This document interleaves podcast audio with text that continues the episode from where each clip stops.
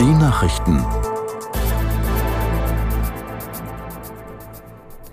Um 6.32 Uhr mit Inken Henkel. Bundespräsident Steinmeier hat US-Präsident Biden in Washington getroffen.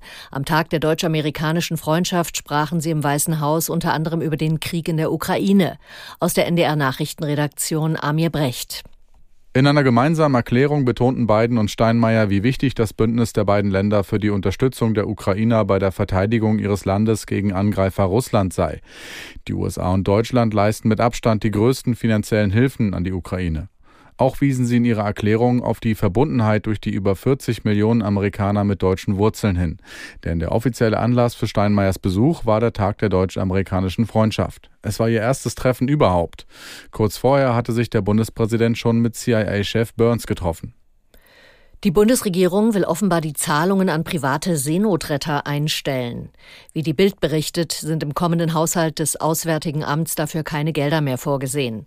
Anders als im Etat für 2023 gebe es für 2024 keinen entsprechenden Vermerk mehr. Die finanzielle Unterstützung privater Seenotretter hatte zu einem Streit zwischen Deutschland und Italien geführt. Regierungschefin Meloni beschwerte sich bei Kanzler Scholz über die Zahlungen, die der Bundestag beschlossen hatte. Gestern distanzierte sich Scholz davon. Er habe den Antrag nicht gestellt und auch die von ihm vertretene Regierung nicht. Auch das Auswärtige Amt hatte in den vergangenen Tagen darauf verwiesen, dass es mit den Zahlungen nur einen Beschluss des Bundestags umsetze. In Hessen wird morgen ein neuer Landtag gewählt und letzten Umfragen zufolge liegt die CDU von Ministerpräsident Rhein klar vorne. Rhein hat schon angekündigt, im Falle eines Wahlsiegs nicht nur mit seinem derzeitigen Koalitionspartner den Grünen zu sprechen, sondern auch mit SPD und FDP. Gewählt wird morgen auch in Bayern und dort ein ähnliches Bild. Der Amtsinhaber, Ministerpräsident Söder von der CSU, kann mit einem klaren Sieg seiner Partei rechnen. Markus Sambale mit den Einzelheiten. Interessant vor allem, wie es dann weitergeht mit Platz zwei. Zuletzt lagen da Freie Wähler, Grüne und AfD eng beieinander. Bei den persönlichen Zufriedenheitswerten, die jetzt nochmal neu ermittelt wurden, da liegt Söder vorn, knapp dahinter Hubert Aiwanger von den Freien Wählern. Die Flugblattaffäre scheint ihm also gar nicht geschadet zu haben. Das Spitzenpersonal von Grünen, SPD und FDP ist weit abgeschlagen. Und aus Berlin, aus der Bundespolitik, gibt's für die Ampelparteien auch keinen Rückenwind für Bayern. Insgesamt ist klar, dass die Wahl morgen in einer eher angespannten Stimmung stattfindet.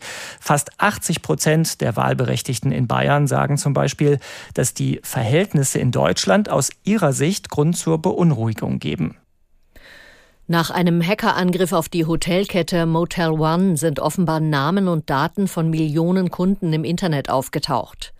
Einem Bericht der Süddeutschen Zeitung zufolge enthält der knapp sechs Terabyte große Datensatz Übernachtungslisten der vergangenen Jahre seit 2016.